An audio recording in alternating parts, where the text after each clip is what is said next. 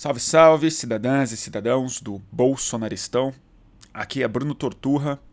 É, essa é mais uma íntegra em áudio da mais recente transmissão de Boletim do Fim do Mundo, que é a série de conversas que a gente tem tido juntos desde o final das eleições. É, e acho que de muitas das nossas conversas, talvez esse seja o episódio que mais tem a ver com o nome do programa, Boletim do Fim do Mundo. E acho que desde as eleições que a gente não faz um nesse estilo que é. Acho que ele.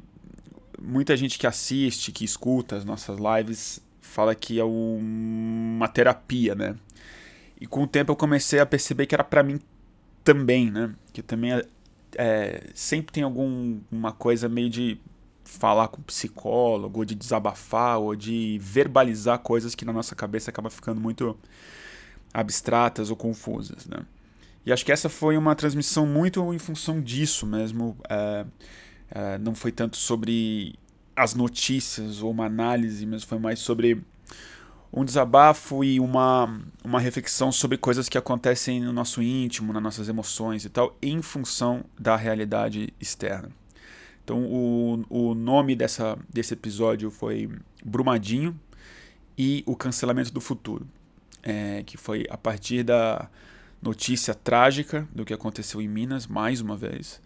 É, acho que muita gente, eu certamente, a gente se sentiu muito sufocado, muito angustiado.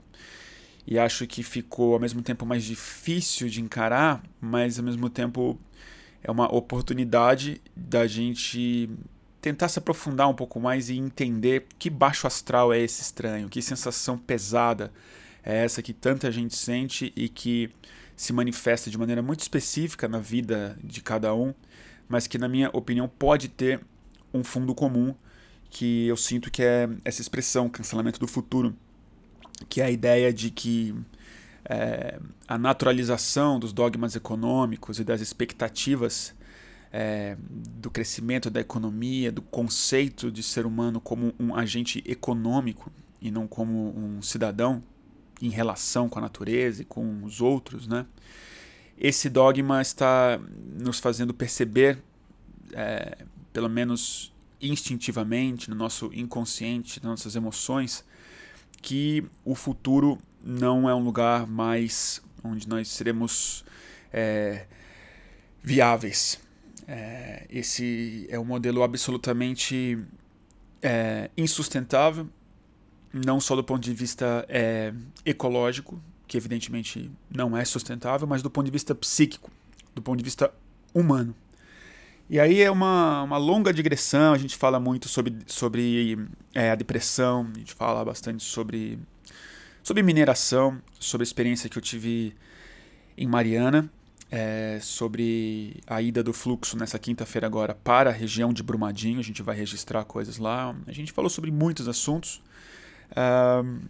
E, mas é isso. Foi uma transmissão especialmente, é, sei lá, angustiada, mas acho que nessas horas é que é especialmente bom verbalizar, falar sobre essas coisas e conversar com todo mundo que gosta do programa, que apoia o programa e que de alguma maneira se sente em algum nível é, irmanado é, nessa condição. Então, sem mais delongas, é, é Fiquem com a última, a mais recente edição de Boletim do Fim do Mundo, Brumadinho e o Cancelamento do Futuro. Salve, salve, turma do YouTube. Começando mais uma edição de Boletim do Fim do Mundo. Já estamos ao vivo no Instagram. Então quem é, quem puder me dar um toque no YouTube se está funcionando tudo bem se o áudio está tudo certo, se vocês estão escutando bem, se a transmissão está funcionando, que aí, tirando da frente as eventuais falhas técnicas, a gente já pode começar. Difícil, né? Eu tenho, infelizmente, eu tenho começado uma série das nossas, das nossas transmissões falando essa frase. Difícil, né? É, nossa última transmissão foi é, sobre o João Willis também foi uma, uma transmissão extraordinária. E aquela sensação de atropelo das notícias, né? Aquela sensação de que não tem um dia sem que a gente precise entrar de plantão e que a notícia é difícil de compreender, difícil de pensar, e difícil de agir do dia passado já fica um pouco velha. Então essa, tô falando isso porque essa é a primeira transmissão que a gente faz depois do uh, do crime do uh, que aconteceu em Brumadinho, da grande desgraça do rompimento da barragem de Brumadinho, mais uma no Brasil. E uh, então eu não fiz no dia porque não tinha muito o que dizer, né? É, eu queria me informar mais e também fiquei muito baixo astral. Tava vendo uma sequência de transmissões e tal e tipo, falei, não, não tô com muita coisa boa para falar hoje. E havia o que é muito natural nessas horas, um excesso de cobertura, né? É, um excesso de informação, então eu não queria ser mais um me colocando sobre o assunto antes de me informar um pouco melhor. Uh, também é, preciso dar um, um aviso para quem ficou esperando, que foi o Freixo. A gente marcou uma entrevista com o Freixo no sábado, teve que adiar para ontem. Não aconteceu ontem também. É, é muito tá muito difícil conseguir uma agenda firme com o Freixo e não é não é que ele é relapso, é que ele vocês podem imaginar a vida de um deputado né, tão importante, de uma liderança tão importante, tão é, central em algumas das pautas que estouraram na semana passada, como por exemplo milícias com Fábio Bolsonaro, como por exemplo o próprio Jean Willis, um dos grandes membros e colegas, é, que seria um colega de congresso é, dele, né, o Jean Willis, uh, e a vida dele também não está fácil. Então o Freixo infelizmente teve que adiar é, eu estou esperando ele me dizer uma data mais ideal para não ter que desmarcar de novo com vocês. Então, esses são os avisos de hoje. É, tem um outro, uma outra novidade para vocês que eu acho que vai ser difícil para a gente do fluxo, mas bem interessante para é, o fluxo e para vocês. É, nós estamos indo, o fluxo está indo para Minas. Vamos para a região do, do vazamento. Vamos nos ficar em. Vamos quinta-feira para Brumadinho é, e ficaremos até o domingo lá, no mínimo. Talvez a gente tenha que estender um pouco mais. A gente vai fazer um episódio de Cortex lá. É, se for possível, se tiver condições técnicas, a gente vai fazer é, live lá também. E vamos fazer alguns outros tipos de reportagem, mas a gente vai descobrir isso lá. Então a gente vai. Mas hoje, ontem, a gente está muito focado em é, descobrir quem são os nomes, as pessoas, as vozes ideais para fazer um dos nossos programas, né? Então eu é, e vou dizer, a gente tá, a gente tem um apoio, uma ajuda do fluxo para fazer isso, de uma fundação, é, mas eu digo de verdade que só é possível a gente fazer isso e tirar o tempo para fazer isso e a dedicação numa segunda-feira, num domingo e ler os assuntos e tal, graças ao apoio financeiro que muitos que assistem essas transmissões têm dado ao fluxo. Então é, é isso. Então a gente vai para lá na quinta-feira. Vamos fazer o possível e a Fernanda Ligabui, que está assistindo aqui no Instagram, será uma das nossas câmeras, né, Fê? E vai ficar com a gente no quarto. Tomara. É isso. E. Aí eu já vou avisando que tem uma. Ah, tem um, o Raul tá falando aqui. O Raul mora perto de Brumadinho. Nossa, hoje eu tô gago para falar Brumadinho. Vai ser difícil e é contribuidor do fluxo. Obrigado, Raul. Se precisar de algo, está à disposição. Raul, uh, se você tiver. Bom, me escreve no meu e-mail ou me manda uma mensagem no Twitter, alguma coisa, a gente se fala, eu pego o seu número e de repente a gente pode se ver, se falar, se tiver afim de é, ajudar. A gente sempre precisa de gente da área, na verdade. Obrigadíssimo por ser apoiador também.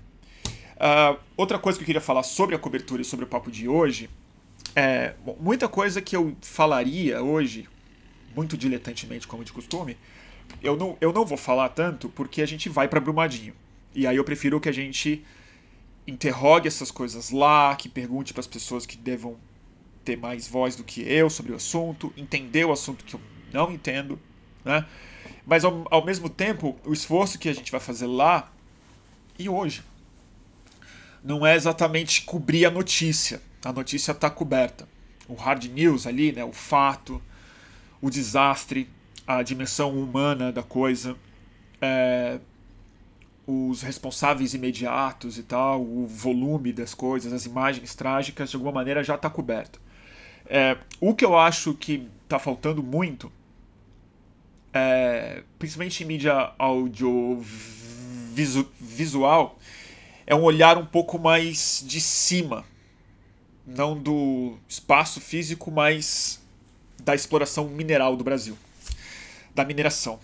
É, e do receio que eu tenho e que conversando com alguns especialistas hoje, que eu conversei com duas pessoas, ontem eu li bastante coisa, conversei com outra pessoa ontem, amanhã tem uma agenda cheia de gente para conversar.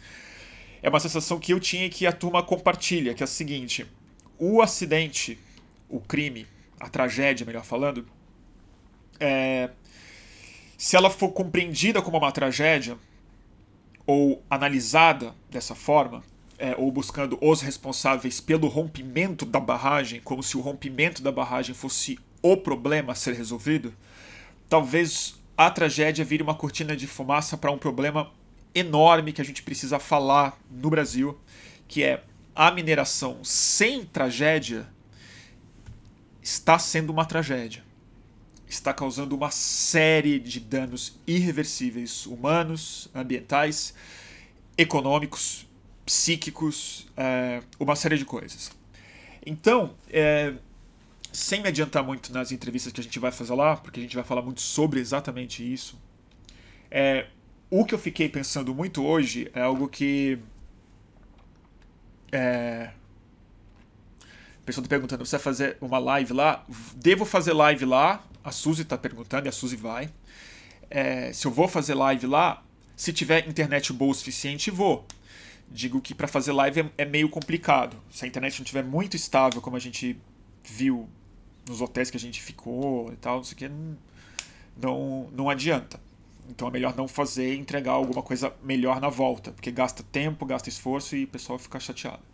Mas, é, é, de qualquer jeito, vai sair bastante material. Vai ter um episódio de Cortex, no mínimo. É, talvez a gente faça mais de um Cortex lá, com temas e áreas diferentes que a gente pode cobrir com é, visões diferentes, mas certamente a gente vai trazer mais vídeo. A gente vai trazer conversas, coisas que a gente vai ver, coisas que a gente vai, é, enfim, aprender lá. Certo? Agora, o que eu queria começar a falar é, na verdade, é de Mariana. Porque a, eu e a Suzy, a gente foi para Mariana também três semanas depois da tragédia de Mariana. E, e a gente, infelizmente, naquela época a gente não estava tão esclarecido, tão claro o formato que a gente ia começar a desenvolver no mês seguinte, na verdade, que foi o Cortex. Então a gente perdeu a chance de fazer um material muito rico lá com as pessoas que a gente teve a honra de conhecer, sobretudo na cidade de Paracatu, que foi uma das cidades mais é, atingidas, né? A gente teve o, a experiência muito dura, muito difícil de andar na lama antes de qualquer remoção, antes dos trabalhos de remoção ou de socorro começarem lá. A gente conversou com algumas pessoas que estavam caminhando sobre é, o que outrora era sua casa, sua vida, aquele literal mar de lama já seco.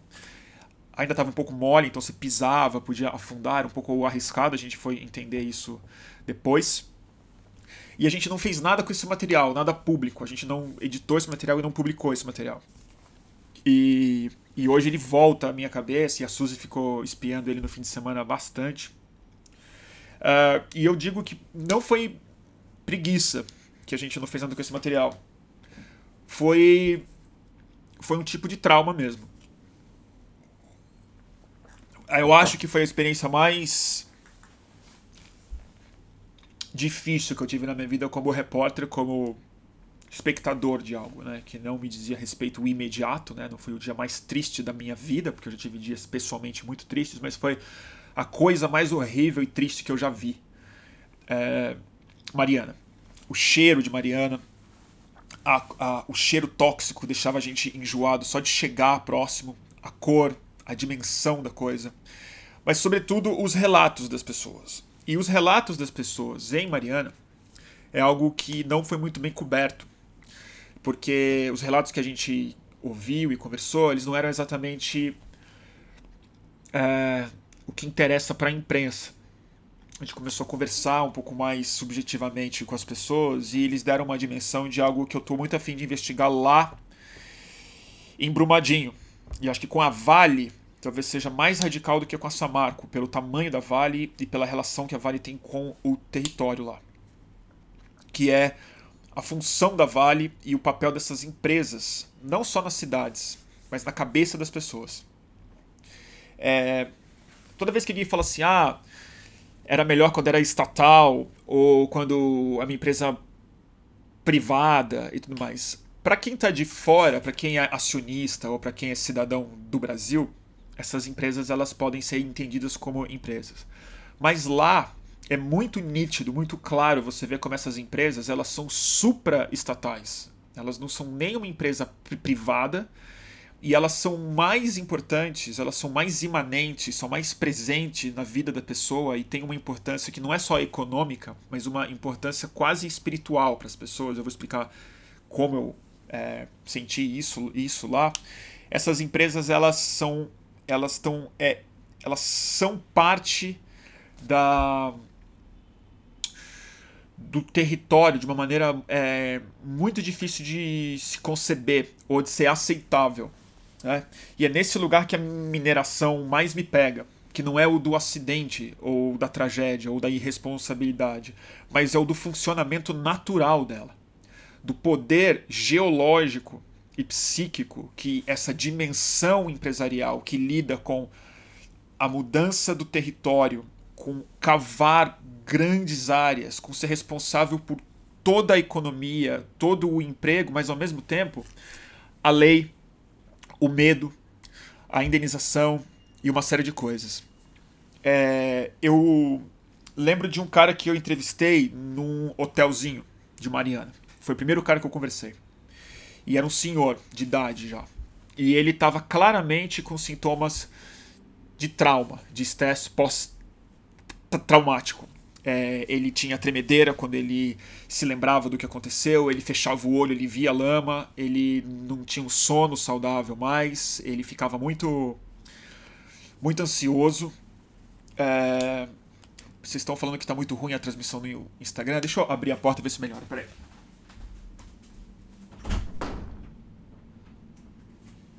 Vamos ver se, se melhorar, vocês me falam, tá? Ele ele estava claramente emocionalmente muito traumatizado, esse senhor. E eu, muito indignado e muito, muito não objetivamente, confesso que lá não estava nem como repórter objetivo, eu estava muito puto com a Samarco e eu queria responsabilizar a Samarco, eu queria colocar isso na boca das pessoas. Então eu confesso a minha parcialidade naquele espaço. Eu tentando falar para ele, tentando fazer com que ele me dissesse que a Samarco era responsável por ter acabado com a vida dele. E eu, claro que eu não formulei a pergunta assim, mas eu estava tentando fazer com que ele dissesse isso. E aí ele me disse uma coisa muito forte. Ele falou, ele falou não, não, é, a gente não pode culpar a Samarco. Ah, ele trabalhou na Samarco a vida inteira dele. E ele falou, a gente não pode culpar a Samarco, a Samarco dá todos os empregos aqui, a Samarco é isso, a Samarco aquilo, e falando da Samarco como algo é, muito, muito, muito intocável. E aí ele falou, ele falou: Samarco é que nem é Deus. A Samarco dá e a Samarco tira a vida. A Samarco nos dá tudo e a Samarco nos tira tudo. E essa dimensão, que é teológica no fundo, né, é, ela se repetiu com algumas poucas pessoas que a gente conversou. É, vítimas, que perderam rigorosamente tudo, tá? A casa debaixo de lama, tudo que eles tinham. É, falando assim, não, isso, isso foi Deus. Isso foi Deus, isso não é culpa da Samarco. é, uma dimensão dessa, um tamanho de um tsunami daquele, e os relatos eram muito bíblicos, assim. E aquilo me, me, me machucou muito, fiquei muito triste pelas pessoas, de ter visto a situação delas, de ter entendido como elas entendiam, é, e de ter me sentido, ter me sentido ao, ao mesmo tempo ignorante mesmo, né? sobre o papel dessas, não dessa empresa, dessa atividade econômica. Né? É, e aquilo me marcou muito e muito por conta disso eu não, não fiz nada com o material. Ele também não era completo o suficiente para dar um documentário, para dar uma é, reportagem. E eu também fiquei muito abalado emocionalmente. Muito. É, eu, eu, até hoje eu, eu, eu, eu digo isso com certa sinceridade. Que eu é como se eu tivesse quebrado uma coisa dentro de mim, assim, como se eu tivesse perdido algum, alguma esperança dentro de mim desapareceu, alguma, uma, uma bem específica, né? E é, de ver aquela dimensão mesmo. E olha que eu fiquei algumas horas em Mariana, tá? Eu não pernoitei em Mariana. A gente tinha ido para cobrir e ajudar o show que o Caetano, que o Criolo, que o J Quest haviam feito para arrecadar fundos para as vítimas e para não só para as vítimas, na verdade era para era para um relatório independente sobre a água no Rio Doce. Era para essa a renda prioritária era isso, né? Naquela época. Mas a gente falou, não, vamos tirar um dia aí para é Mariana. Então foi só um dia e uma tarde que eu vi aquilo e cicatrizou muito dentro de mim. E olha que não é a minha região eu já tinha visto fotos. Eu já eu já vi muita coisa na minha vida, já fui para vulcão, já tipo, eu já e aquilo foi a coisa mais cataclísmica que eu já vi na minha vida e me marcou, me machucou mesmo. Então eu só conseguia dar uma dimensão muito superficial, mas mesmo assim acho que eu encostei o dedo na piscina do tipo de sentimento que as pessoas que moram lá têm em relação a esse tipo de coisa. Não a tragédia só, mas novamente, ao papel que essas empresas, que essa atividade econômica e a importância que essa atividade econômica tem para a economia do Brasil, para a história do Brasil, para a identidade do Brasil e, pior ainda, para o projeto de futuro do Brasil. E o papel que o Brasil tem na economia mundial, como o celeiro que arranca montanhas para dar matéria-prima para a gente comprar de volta em forma de, sei lá, automóvel, avião. É, então, essa coisa geológica, assim, me deu uma. Não sei nem do que eu tô. Assim, eu tô pensando alto, tá? É meio te... hoje, é, hoje é mais terapia do que qualquer outro, outra, outra transmissão. É, deixa eu só encostar aqui a porta de novo que ele tá ventando agora. Desculpa aí, gente. Voltei.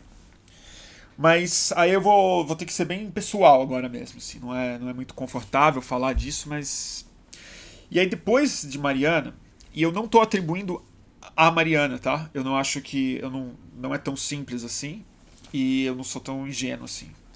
Mas depois dessa experiência, em 2016, em 2017, 2018, sobretudo em 2017, é, eu, eu comecei a me sentir bem mais deprimido, bem mais triste. Né? E é, e é uma relação que eu faço com não com Mariana necessariamente, mas tô sendo tô me repetindo, mas com o tema que eu quero discutir hoje. É, mas que eu acho que dialoga com Mariana. Não acho que tem a ver, não acho que é por causa de Mariana ou por causa dos acidentes ecológicos, mas é, por algo que Mariana representa de maneira muito tangível na minha cabeça. Uh, ao mesmo tempo que eu comecei a me sentir bem mais deprimido, em 2017 eu cheguei a tomar remédio, parei de tomar ano passado. Uh, mas mais do que me sentir muito deprimido, eu comecei a reconhecer esse sintoma em cada vez mais pessoas, até porque eu estava mais atento a isso. Comecei a ler muito sobre o assunto, comecei a pensar muito mais sobre sobre que melancolia é essa, qual a natureza dela, de onde ela vem, de onde ela estava é, nascendo e tal. E uma série de coisas que eu li é... Ih, deu uma desfocada na imagem, estão falando aqui, né? Deixa eu ver se melhor... melhorou. Melhorou. Deixa eu ver. É isso? É.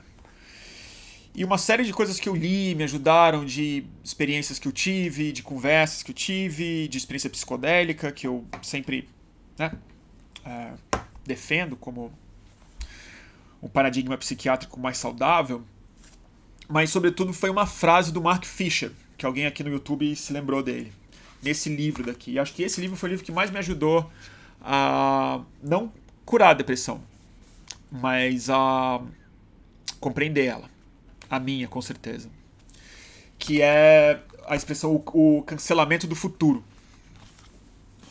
E é, eu acho que essa expressão ela é muito certa e muito poderosa. É, e eu acho que esse é o sentimento que define esse pano de fundo é, psicopatológico que se manifesta de maneiras fractais, de maneiras múltiplas, mas fractais. Ou seja, ele se expressa no micro, no nano, no nano individual, hiperindividualizado, e ele se expressa é, no macro, quase na dimensão cósmica. Né? É, que é a sensação consciente e ou inconsciente, mas sobretudo a sensação inconsciente de que o futuro não é um lugar sobre o qual a gente gosta de pensar mais. O futuro não parece mais possível é, de ser um lugar melhor do que o presente ou do que o passado. Uh, é, isso não significa que o futuro não vá existir ou que o futuro não signifique ou que ou signifique que o futuro não possa ter é, características de progresso melhores de algum nível e tal. Não dá para saber disso, mas o fundo é nós não temos uma dimensão, uma versão, nós não temos uma imagem é, que dialoga com a ânima humana, com a psique humana, com os anos que nos trouxeram até aqui de cultura, de evolução e de história, a versão de futuro melhor que nós temos, a mais positiva, a mais utópica, ela é já é quase não humana mais. Ela já diz respeito à super é, é, automação, a fusão de pessoas com máquinas, a superação do envelhecimento, a edição genética e tudo mais. Mas as versões mais ligadas na história, as versões mais ligadas nas perspectivas racionais, lógicas do encaminhamento para onde o nosso bonde está indo, todas elas, é, políticas psicológicas, sociais, é, econômicas, elas estão indo para um lugar é, muito caótico, para um lugar em que a gente não consegue imaginar, mas só consegue imaginar algum tipo de colapso, algum tipo de ruína. Mas onde isso se realiza na sua magnitude completa, e aí ela dá a dimensão de inevitabilidade em todos esses aspectos, o psíquico, o moral, o, o econômico, o urbano, o científico também, é a crise ambiental. É a mudança climática, e mais do que a mudança climática, a, a saturação, a exaustão dos nossos recursos naturais. É, é, na minha cabeça, assim, o, o cancelamento do futuro ele é ele é um, um, dos grandes motores mesmo da tão difícil falar sobre essas coisas sem me, sem me perder ou sem me sentir irresponsável de falar essas coisas em público, mas é eu acho que ele é o motivo pelo qual a gente gira em falso dentro da própria cabeça hoje em dia. É uma procrastinação eterna e uma sensação de estar ocupado o tempo inteiro. É, é, um tipo de pensamento que foge de si mesmo o tempo inteiro, porque ele é difícil de ser encarado pelo que ele é, e ao mesmo tempo ele é impossível de fugir dele objetivamente. E a única saída que a gente tem para isso culturalmente é assumir um certo cinismo é, uma certa alienação, uma certa ironia sobre esse assunto, ou de uma forma que eu acho bem tangível hoje em dia, de ter uma nostalgia, que é que aí, na minha opinião, também é um dos grandes sentimentos raízes da depressão contemporânea, né? É, uma certa idealização do passado, seja o seu próprio passado ou o passado é, da sua cultura, o passado do seu país, o passado do próprio mundo, né? Mas essa, essa sensação que, que me dá. E eu acho que o Brasil, nesses últimos tempos, essa semana especialmente, né, que foi baixo astral para todo mundo e eu tô me sentindo, tendo que me segurar para fisicamente para não me sentir mal. É, de alguma maneira, eu acho que o governo Bolsonaro ele é a, a encarnação, é o, o papel mais assumido desse cancelamento do futuro. Né? Dessa. Dessa inevitabilidade que não diz respeito só a um colapso, né? Não é assim, ah, estamos destruindo a natureza, somos irresponsáveis. É um pouco mais aflitivo, é um pouco mais sério do que isso, na verdade. Não é meramente cegueiro burrice. É que a gente naturalizou e quando eu falo naturalizar, não é nem fazer ficar comum ou a normalização, não é a normalização que eu estou falando, é a naturalização no sentido de transformar isso em uma quase uma ciência natural, algo como a física, como a química, né? as coisas inevitáveis. A gente transformou a economia e a economia financeira não economia do manejo de recursos pura e simplesmente, dos valores, da troca de valor ou do acúmulo de valor, mas da financiarização do mundo, a, ela foi transformada numa ciência física, numa ciência exata, inevitável. Ela é como a gravidade. O conceito de crescimento econômico, de juros, de ação, de globalização desse capital e da e do imperativo das matérias-primas, do espaço, da commodity e tudo mais, ele foi naturalizado na cabeça de uma massa de pessoas cada vez mais, e nos últimos cinco anos acho que isso se intensificou em um nível ao mesmo tempo superficial e alucinatório, mas ele se tornou algo como a gravidade. Se você fala contra isso, você está sendo absolutamente louco. E acho que a gente internaliza isso é a frase que abre esse livro mesmo, do, do realismo capitalista, que eu, tô, que, eu é, que me ajudou tanto a pensar sobre essas coisas, que é, que é já é um clichê falar isso, mas é, é mais fácil imaginar o fim do mundo do que o fim do capitalismo. E é isso que eu quero falar. É, a gente naturalizou é, o modelo econômico que a gente tem.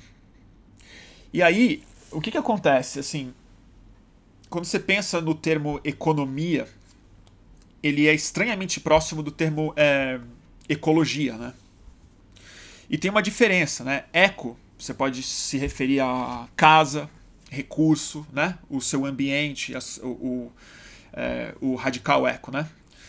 E o nomia, economia, diz respeito mais à ciência que lida com o manejo dos recursos, né? É, e eco, logia diz mais respeito ao estudo deles, a compreensão do sistema como ele funciona muito mais do que o manejo dele. E o problema completo é que a gente transformou o manejo na ciência exata. E um manejo muito arbitrário, com uma intenção muito, muito arbitrária, que particularmente é a antítese do que o estudo dos recursos diz que deveria ser, que é o ecológico. Então a nossa economia e a ecologia estão em completa oposição. A gente apostou todas as nossas fichas civilizatórias, sociais e psíquicas e culturais no modelo econômico. Ele pautou toda a nossa semiótica, todo o nosso vocabulário, toda a nossa forma de encarar o mundo e se colocar como um agente econômico. E a ecologia virou um recurso, ela virou uma variável, ela virou o meio ambiente, ela virou um outro lugar. Né? E na minha cabeça, essa depressão que a gente está vivendo e, e, que, repito, se manifesta de maneira fractal, às vezes é em agressividade, às vezes é em depressão, às vezes é em alienação, às vezes é em hedonismo, às vezes é em suicídio, às vezes é em medicação, às vezes é em arte, às vezes é em espiritualidade, às vezes é em ativismo, mas esse grande baixo astral que se expressa de maneira específica, a parte é, inespecífica dele me parece que é a nossa parte animal, a nossa parte natural, a nossa parte ecológica, o resultado que nós de fato somos como seres vivos, um, um, resultado da evolução natural das espécies dentro de um ambiente ecológico, essa parte está reagindo de maneira naturalmente intoxicada, patológica e nos avisando no único recurso que essa área da nossa espécie, da nosso indivíduo tem, que é o inconsciente.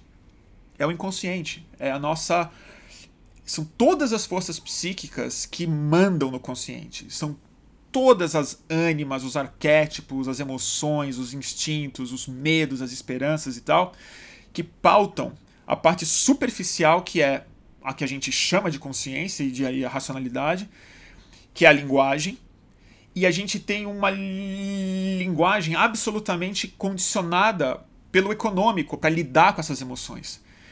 Então é uma disfunção completa. É, para mim, essa é a bucha. Essa é a bucha. É, concluir isso assim de algum jeito me ajudou muito a enfrentar a, a minha depressão, a parar de tomar remédio, até porque não estava me fazendo bem mesmo, não estava achando que estava indo bem, mexeu comigo de um jeito desagradável, apesar de ter me dado uma série de coisas que eu estava precisando, como foco, como certa uniformização do meu humor, num humor pior, mas ele ficou mais sei lá, mudou alguma coisa. Mas eu parei. Parei. Não é que eu tô, não é que tá mais fácil hoje, mas é, eu acho que o único jeito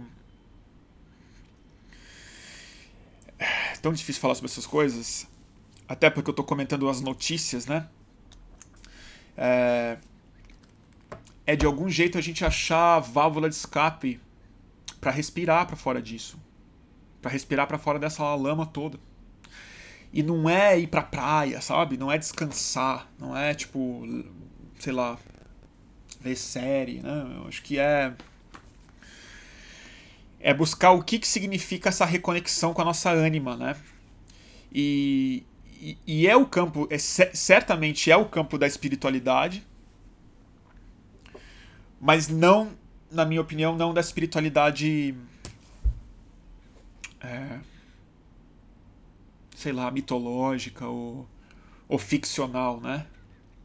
É, me, me, parece que a espiritualidade que precisa emergir, que sempre foi o campo onde o ser humano resolveu a depressão, que é o simbólico, né? Que é o da comunhão, que é o da conexão nossa com algo sistêmico. E, né, a gente já tem conhecimento, ciência e racionalidade o suficiente para não conseguir acreditar mais nos mitos. Então eles estão condenados de alguma forma. Mas como é que a gente é, mistifica sem perder o pé na base ecológica real do mundo, que no fundo hoje é a que está ameaçada? Porque o que a religiosidade e os sistemas econômicos fizeram no passado, meio que a gente podia ser alucinado, porque o sistema, o sistema natural das coisas estava debaixo da. estava regenerando em tempo suficiente para que a gente fizesse as nossas merdas em cima e resolvesse as nossas loucuras alucinatoriamente. Hoje não dá mais tempo, né? Então eu não sei. É meio esse o meu desabafo de hoje. é o meu desabafo de hoje. Lamento se ele é baixo astral. É... Não sei como resolver. Não sei. Todas as saídas que eu tenho são todas antigas também, mas possivelmente vão melhorar, vão ajudariam, né? Sei lá, meditar. Eu medito? Não. Sei que ajudaria? Sei. Hoje, por exemplo, eu fiz 20, 20 é, minutinhos de esteira e bicicleta. Já é alguma coisa. Mas, sei lá. É, colocar o corpo no outro ritmo, né? Tem que. Tá estranho. Vamos ver o que vocês estão falando aqui. Faz sentido? É...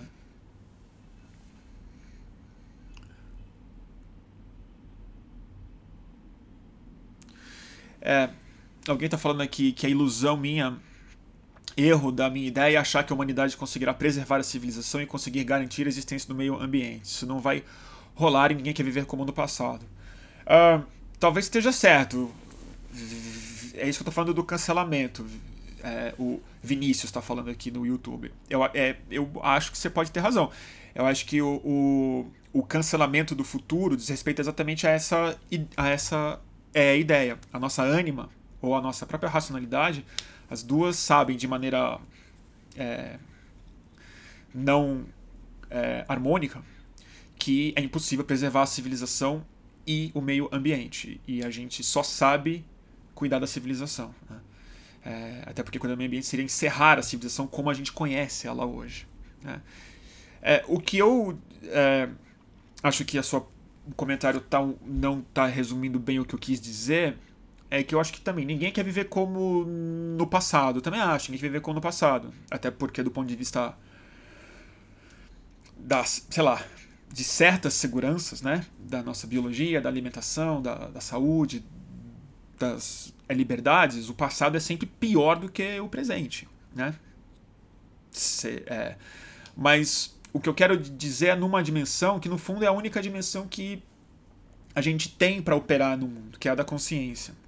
Eu tenho a sensação que na dimensão da consciência é, talvez a nossa geração esteja pior do que qualquer uma que eu consiga me que eu consiga supor.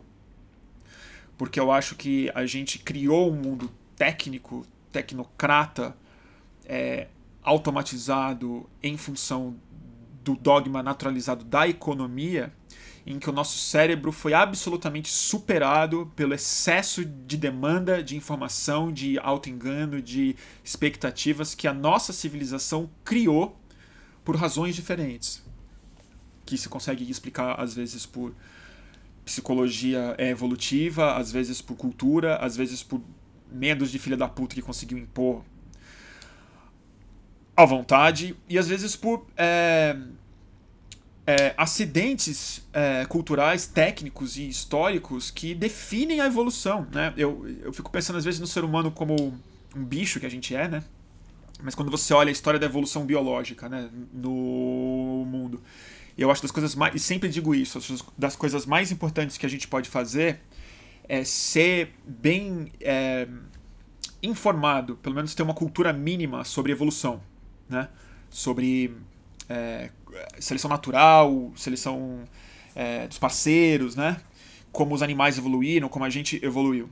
Mas se a gente observar na evolução animal, são acidentes e, e, e mutações específicas, mas acidentais por natureza, que mudam completamente o fractal que estava sendo é, é, desenvolvido antes dentro de um gene específico ou de um código específico, né? É, de uma espécie. E esse, esse acidente às vezes representa algo tão importante que ele é, ele especia, né? Ele abre um caminho novo por onde a biologia acha a vantagem específica, uma adaptação específica, e ele explode por, a, por ali. Às vezes, essa adaptação ela é só boa por um espaço curto de tempo. Às vezes, essa adaptação vira um, faz a espécie explodir, faz a espécie acabar com o próprio ecossistema, fica muito eficiente em ser predadora. Aí os números vão ter que ser regulados e tudo mais. Eu estou falando isso porque olhando de fora, como se fosse um, alienígena para a história evolutiva do ser humano, a sensação que eu tenho é que assim, a invenção da, da internet e do, e do smartphone é um dos grandes acidentes é, evolutivos da nossa espécie que fez uma das, daquelas grandes curvas. Assim, acho que a gente está passando por uma curva dessa forma. E cientificamente os caras já meio que sabem disso. Tanto é que o único futuro positivo que os caras imaginam para uma cultura hiperinformacional, digital, algoritmizada, o único caminho que a turma consegue imaginar é a fusão do ser humano com as máquinas. Ou a gente vai ser superado pelas, pelas máquinas. E a turma fala isso com uma naturalidade tranquila, assim. Então, é, eu não acho necessariamente, para responder o comentário seu, ou, que ou a civilização acaba ou a, né, ou a, ou a natureza e tal eu acho que existe uma chance estranha, radicalmente diferente de qualquer coisa que a gente conhece hoje, da hiperciência, da hipermanipulação da natureza, conseguir produzir alguma, alguma nova forma de relacionar a racionalidade com a natureza. Mas certamente não vai ser o ser humano que vai, que vai, fazer, que vai, que vai fazer isso. A gente ou é uma espécie muito intermediária entre uma nova relação com a, natureza através da hiperciência, da manipulação de todos os genes, da edição de genes em animais, em pessoas e tal, em máquinas, ou a gente é, vai quebrar a, capacidade da Terra de se regenerar por conta própria é, antes de qualquer conserto ser possível. E sem querer soar muito baixo astral, mas voltando para o meu tópico, é isso que eu sinto que, uh, que o cancelamento do futuro e, e grande parte das nossas mazelas hoje de ansiedade, de é, angústia, de medo e que se expressam de maneiras específicas na política, na vida, na, na sexualidade e tudo mais, é.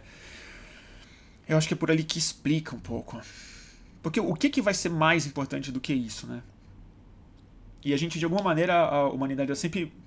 A gente nunca teve. Hoje é que a gente é meio, mim, meio mimado, que acha que a gente vai viver até 120 anos, 100 anos, que vai né, ter uma vida maravilhosa e morrer velhinho saudável e tal. Mas durante a história inteira da humanidade, as pessoas. As pessoas é, elas morriam muito cedo. E o que movia a psique das pessoas que sabiam que morreriam cedo, estavam à, beira da, da, é morte o tempo inteiro, seja por um inimigo, por uma infecção, por uma doença qualquer, por um corte mal feito na perna, por qualquer coisa. Cair, cair no rio, passar fome. Essa foi a história da civilização. É, a, a, humanidade tocava o bonde para frente, produzia tudo para frente justamente porque a ideia do futuro, de alguma maneira, era luminoso. E eu acho que isso se traduz não na minha esperança, na, na, minha suposição que era assim a cabeça das pessoas, mas se traduz no tipo de cultura e de arte que era produzida. Né? É, e hoje em dia, se a gente observar o, as nossas expressões artísticas e culturais, quais são os signos, quais são os sinais que a gente está dando hoje em dia no mundo, eles são extremamente ou autorreferentes, ou a hiperindividualização, novamente esse problema do, do buraco negro do da próprio indivíduo, que é a saída natural para o colapso do exterior, ou é apocalíptico, ou é distópico. A distopia hoje não é mais um gênero, ela é uma recorrência, né? ela é um assunto de mesa de bar e de expressão cultural, cinematográfica, literária e tudo mais. É, é, os, os, os artistas não estão conseguindo imaginar o futuro que mereça o nosso nossas esperanças, né? Mas o indivíduo, sim. Ao indivíduo, as, a, a gente ainda tem a esperança. Ao indivíduo ainda tem a possível melhoria do seu próprio corpo através das, da nova medicina, a gente tem a chance de ficar rico, a gente tem a chance de andar com muita segurança, a gente tem a chance de morar num lugar mais seguro, a gente tem a chance de fazer o que todo mundo fala que vai fazer, que vai montar uma comunidade perto de água, né? Que vai mudar para Groenlândia essas coisas, né? O indivíduo tem saída, mas a, a ânima coletiva, que eu acho que é onde está o, o, o, X da questão aí, não tem muito pra onde correr, não. Sei lá. Vamos mudar de assunto? Pesado, né? Desculpa aí, gente. Acho astral. O que mais vocês querem falar? Ah, Bruno, você pode falar sobre o Matheus tá, tá querendo pegar pesado. Essa é um dos sinais mais. Essa foi uma das matérias que me deprimiu nível Mariana. É que isso eu não vi, então eu. Mas tem, tem duas matérias muito interessantes. A principal foi no New York Times, uma matéria especial que o New York Times fez. O Matheus está perguntando aqui. Bruno, você pode falar sobre a extinção em massa dos insetos no planeta? Pois é. A. É, Vamos lá. Os cientistas, os é, entomologistas, que são os, os cientistas que estudam os insetos, eles tomaram um susto muito grande. E o relato dessa matéria é muito, muito duro de ler, porque você, ele é bem escrito, então você entra um pouco na situação. Teve um grande congresso e, e depois da apresentação de, do relatório da pessoa que fez essa maior, o maior pesquisa sobre as populações de insetos no mundo, apresentou, houve um grande silêncio pesado na sala. Ninguém, as pessoas não bateram palma, não, não conversaram, ficou um grande drama, como uma, é, porque eles sabiam o que significava. É, está havendo uma implosão aceleradíssima, muito mais acelerada do que qualquer é, previsão pessimista tinha ah, nos últimos 10 anos, do número de do peso de insetos na é terra. Não é exatamente que eles estão se extinguindo como espécies individuais. Algumas estão, claro, mas não é esse o ponto. O ponto é a função uma das funções, uma das grandes funções biológicas dos insetos na natureza, vocês podem imaginar qual é. Fora a é, fora toda a função sistêmica que tem com as plantas, de polinização, de regulação de pragas ou sendo pragas que ajudam a segurar certas espécies e tal, não sei o que. A função dos insetos é ser a base da pirâmide alimentar de é, animais e plantas, né? É, dada a sua onipresença no mundo e a extrema variedade deles. Então, todos os insetos são pequenos, por definição, quase, porque eles não têm sistema. Eles não têm sangue, né? O, então, eles não conseguem ser muito grandes por falta de um sistema circulatório. Mas, o que interessa no mundo é a somatória de peso dos insetos, porque isso significa estoque de comida. Então é o seguinte: uma das funções principais dos insetos é serem a base da pirâmide alimentar de pequenos roedores, sapos, cobras, matéria para planta, matéria para fungos comerem, matérias para matéria orgânica. Uh, houve uma implosão, eu não sei a porcentagem exata agora, mas é colossal e a escala está exponencial. Eles estão desaparecendo.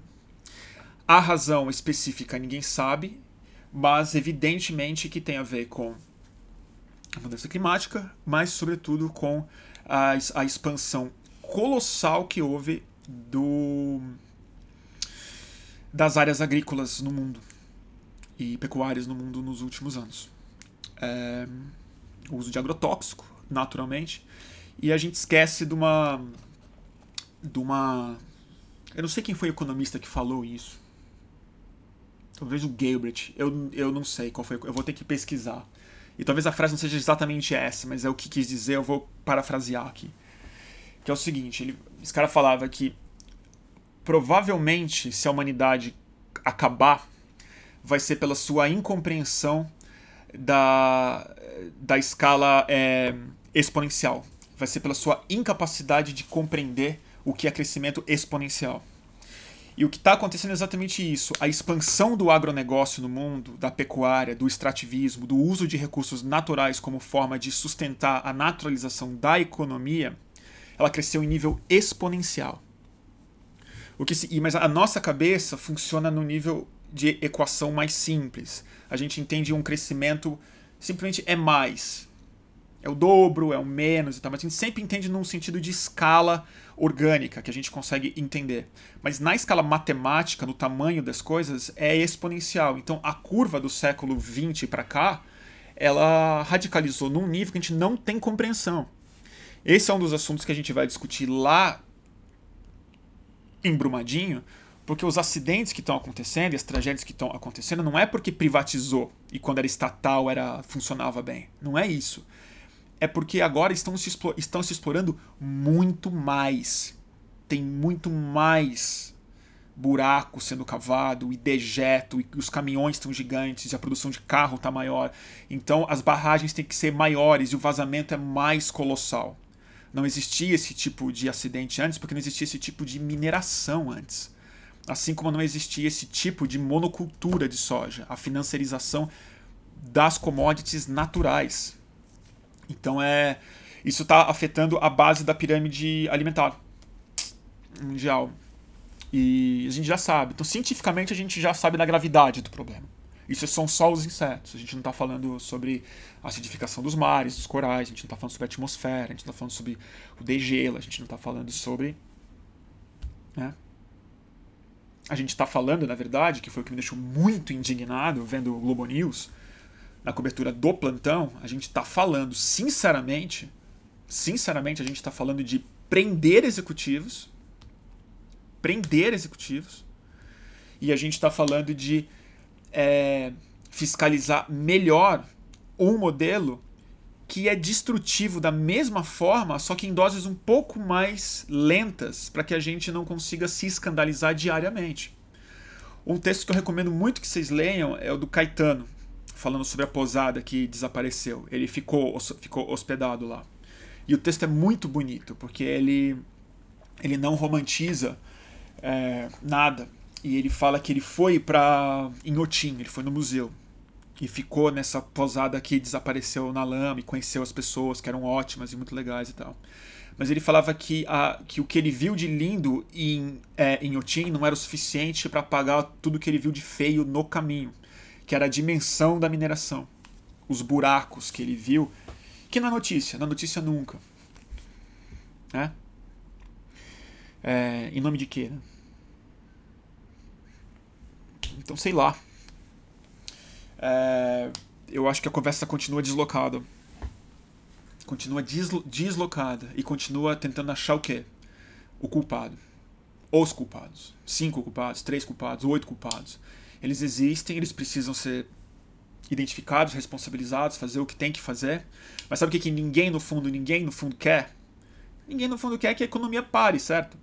Ninguém quer que a Vale quebre de verdade, porque aí vai ser o quê? Vai ser recessão, vai ser desemprego, vai ser não sei o quê. E eu também não quero que as pessoas fiquem sem emprego. E aí vem a nossa naturalização da economia. Ela é a ciência primordial, ela é a ciência exata. E vai fazer o, o quê? Vai fazer o quê? Vai quebrar a, a Vale? Vai parar de explorar e vai fazer o quê com a balança? Que é o que o Ciro Gomes colocava, né? Vai fazer o quê com a balança comercial do Brasil? Complicado, né? Então tá todo mundo falando isso. Eu lembro que eu vi a Globo News e fiquei tão puto, tão puto de ver o engenheiro falando lá. Toda vez que ele dava um diagnóstico, ele falava, mas antes eu preciso avisar vocês. Ele falava em tom exaltado, tom alto. Ele falava assim: é utopia achar que o Estado vai fiscalizar. Falava, com esse, falava assim mesmo, é utopia, ele falava. Tem que entender que o problema é que tem muita burocracia. Ele foi na Globo News durante o acidente, as pessoas sendo soterradas, a lama escorrendo. Ele falava, tem muita burocracia, já tem lei o suficiente no Brasil, e o que precisa é botar na cadeia a pessoa, porque ele vai ter medo na próxima vez. Então ele estava de novo na agenda do medo, de, do executivo tem que ter medo de ser preso, mas ele falou literalmente que precisava de mais barragens, mais sítios de exploração para não sobrecarregar as que tem, e economia, emprego, e a recessão, e papapá, e papapá. É isso aí. Falou mesmo. E não falou uma vez, não, ele ficou em plantão. Entrou âncora, saiu âncora, ficou ele lá. E a última mensagem, quando ele saiu, ele falou: Ó, quero passar só um recado. E repetiu: Que todo mundo saiba o Estado não tem como fiscalizar, isso é uma utopia. A empresa tem que ser responsável, tem que ver quem foi responsável e prender. Prende um, dois e toca pau, né? Fazer o quê? Difícil. Foi difícil aquele ver aquele cara. Exatamente, por isso que eu tô falando. Aqui a Bel colocou aqui, aponta o culpado para ninguém olhar o modelo, precisamente. E porque é o que eu estava falando no começo. Esse, essa tragédia pode virar uma cortina de fumaça para o problema real. Entendeu? Eu não quero ver barragem abrir na cabeça de ninguém nunca na minha vida. Então esse problema tem que ser resolvido mesmo, para sempre. Mas o problema é que está sendo pautado de uma forma em que a gente só precisa resolver a segurança das barragens. Que esse é o problema da mineração. Problema do modelo econômico que depende disso de um estado que chama Minas Gerais, não à toa, que o problema é fazer barragens mais sólidas e prender alguém quando cai. Agora, arrancar os morros, subempregar essas pessoas, manter o Brasil preso numa economia primária extrativista desgraçada que define a história, a identidade das pessoas e, como eu falei no começo, define quase que uma visão teológica dessas pessoas que moram nessas comunidades, que não vê essas empresas como empresas, vê essas empresas como imanentes da sua realidade. Elas não dão simplesmente emprego e grana. Elas dão hospital, grana, morte, vida, casa, lama, água, encanamento, tudo. Então elas não são privadas nem estatais, elas são supra-estatais. Elas estão acima da democracia. Elas são estruturais para a economia do país e para a identidade espiritual das pessoas que moram lá. É desesperador. E a gente fica discutindo privatização ou estatização. Pelo amor de Deus, gente. É desesperador. Enfim. Que mais, gente? Baixo astral, Aff, Maria. Que mais? Então, assim, eu gostaria que vocês é, me dessem, se vocês tiverem boas fontes sobre extrativismo, mineração, bons artigos e pessoas, eu peço que vocês me mandem dicas, porque para quem chegou agora, é, nós do Fluxo estamos indo, eu e a Suzy e a Fernanda que já está lá, estamos indo para Brumadinho na quinta-feira. Vamos ficar o fim de semana inteiro e vamos gravar coisas lá. Cortex, entrevistas, vamos filmar, vamos fotografar. Se der, vamos fazer é, live. E, mas se vocês tiverem bons materiais, eu preciso me informar e, e, ter boas inspirações e saber os processos e ter um pouco da dimensão dos especialistas antes de eu ir para fazer um trabalho melhor. Tá bom?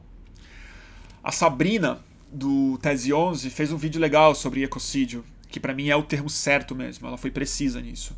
Não é crime ambiental, é ecocídio. E o ecocídio ele se dá de maneira hum, acachapante nessas horas, mas ele se dá de maneira homeopática, regular, na própria atividade de mineração. É intrinsecamente violento. E aí é, já está acontecendo lá, que é outra coisa. A Vale tem milícia. Milícia, né? Que milícia agora não pode usar o termo porque milícia agora é uma gangue criminosa ligada ao governo federal, provavelmente. Mas é, a segurança privada dessas grandes empresas, da Samarco, novamente, elas são supraestatais. Elas têm mais que um poder de polícia, elas têm um tipo de é, autoridade que é uma mistura de autoridade policial com propriedade privada, com ser dona do, do, do é, espaço e com é, autoridade autoconferida de regular o espaço físico daqueles lugares, bloquear o acesso das pessoas às coisas. Eu vi um pouco disso em Mariana. É, a gente foi num centro de voluntários que estavam resgatando animais. E a gente foi ver os cachorros, estava uma situação muito difícil, muito triste. E foram voluntários que se organizaram, que acharam um lugar, e a Samarco chegou rapidamente, depois de 15 dias, não foi tão rápido assim, com uma ajuda não estavam remunerando pessoas e tal, mas estavam assim dando remédio, acharam um espaço, estavam dando material de limpeza para os voluntários trabalharem e fecharam a área. Deixa eu voltar aqui no Instagram que tá que acabou de cair. Alô? Voltando aqui, desculpa, gente. Tava falando sobre a a Samarco, né? a Samarco fechou a área completamente é, e estava regulando o acesso de pessoas como eu, assim, de, de entrar e conhecer, convidado por um é voluntário, como se a operação fosse da Samarco.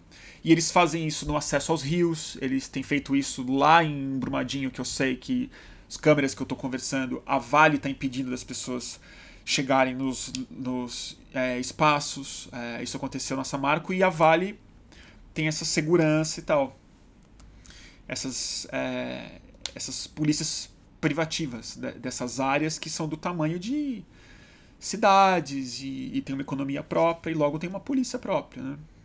Então, isso que eu falo, não é bem uma empresa, é algo. É algo imanente, é algo mais parecido com o Estado feudal, né? Do que com o, a nossa economia supostamente liberal, né?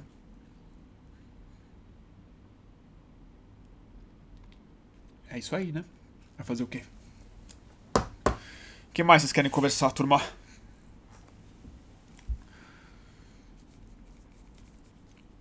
Vamos ver, deixa eu ler um pouco aqui. Olha, o Gil Venturelli está falando que certamente ele vai exibir o Córtex de Brumadinho para os alunos na escola.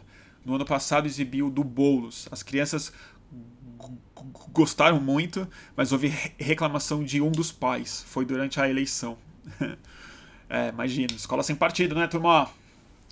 E você dá aula de quê? É, Gil, você dá aula de quê e que tipo de escola?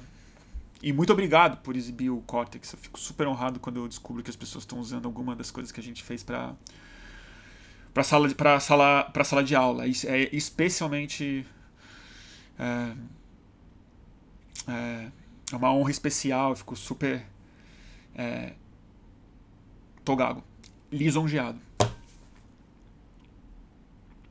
É, chamo o Igor para falar. Quem é o Igor? Igor Leone, alguém tá falando aqui, não sei quem é. Aula de geografia. Escola ah, exibiu pro nono ano. Ah, o, o nono ano o que, que é hoje em dia? Eu sou da época do colegial. Nossa, você sabe que você tá velho quando você já não sabe mais. Quando você fala como chamava a escola no seu tempo, né? Nono ano não. Não sei o que que era. Olha, a, a Suazi passou a entrevista do Stedley em sala de aula. Gente, que legal. Ah, o Igor, sim, conheço o Igor, agora me lembrei. Do Justificando. Ah, legal, vou dar um toque no. Vou. De repente, eu preciso falar com essa turma toda. Uh, do Justificando. Nono, as crianças têm 15 anos. Não, mas criança, né? Eu ia ficar super ofendido se eu chamasse de 15 anos. Se você me chamasse de criança com, com 15 anos adolescente, né? 15 anos. Ah, que legal, eles gostaram? Eu sou muito curioso para saber o que a turma de 15 anos tá achando de tudo hoje em dia. Talvez por ser velho eu fico esperando, eu tenho um pouco de esperança nessa geração. Tomara que eu esteja certo. Uh... Procura a professora Janise Bruno. Vou anotar aqui. Obrigado pelas dicas. É da IGC, Serra do Gandarela. Hoje eu tive duas conversas muito boas sobre questão da mineração. Amanhã vou ter que dar uma estudada melhor nisso e quinta-feira a gente zarpa. A Lana me mandou um artigo sobre mineração, que ótimo. Uh, Fer, o Fernando está me perguntando uma coisa. E Inhotim? Qual minha visão sobre o assunto? Ah, meu Deus. Eu nunca fui para Inhotim. Eu tinha vontade de ir. É, eu vou te falar, não tinha vontade de ir tanto pela arte, confesso. Eu tinha vontade de ir pelo, pelas é, plantas de Inhotim. O jardim lá diz que é fabuloso, né? E, e eu amo ver planta e, e, jardim bem cuidado, espécies diferentes e tal. É uma coisa que me agrada mais do que ver arte, eu te confesso. É, depende da arte, óbvio, mas em geral eu fico mais comovido no jardim do que, do que no museu. E diz que o de lá é muito, muito fabuloso. Mas é, é a. É a ironia que não tem graça nenhuma, né? É, é, é dinheiro de mineração e um dinheiro especialmente sujo de mineração. Já que esse cara. É, eu não sei exatamente qual foi o crime dele, se foi evasão de divisa, não pagou imposto, ou lavou, ajudou a lavar dinheiro, mas o cara que construiu o Inhotim, né, ele ganhou muito dinheiro com mineração, comprou todas essas obras de arte, fez um, um museu muito rico nessa área. Foi condenado, né, foi julgado, condenado, o crime foi estabelecido e uma das penas maravilhosas que ele teve que pagar foi em Otim, então, é a indenização. As obras ficam para o, o, o, é, o instituto e fica lá. É tipo uma multa que ele pagou, são as obras de arte e museu que ele fez. É meio perfeito, né? Meio ideal. E o Brasil é feito disso, né? Assim, o Brasil ele é uma promissória de mineração, né? A gente se fez como país extraindo coisas da nossa, da nossa natureza. Vocês já pensaram o nome do Brasil, o que, que significa? A gente esquece, todo mundo sabe, todo mundo esquece. É a árvore que a gente exterminou. É isso que é. É a árvore que a gente exterminou. É, eu falei disso no Cortex que a gente fez com a Lilia, que é uma coisa que o Greg me chamou a atenção uma vez. Eu adoro essa, essa coisa. Já pensaram no termo brasileiro? O que, que significa? Significa não, brasileiro. Olha que estranho. Não tem nenhuma outra nacionalidade no mundo que tenha o sufixo ero.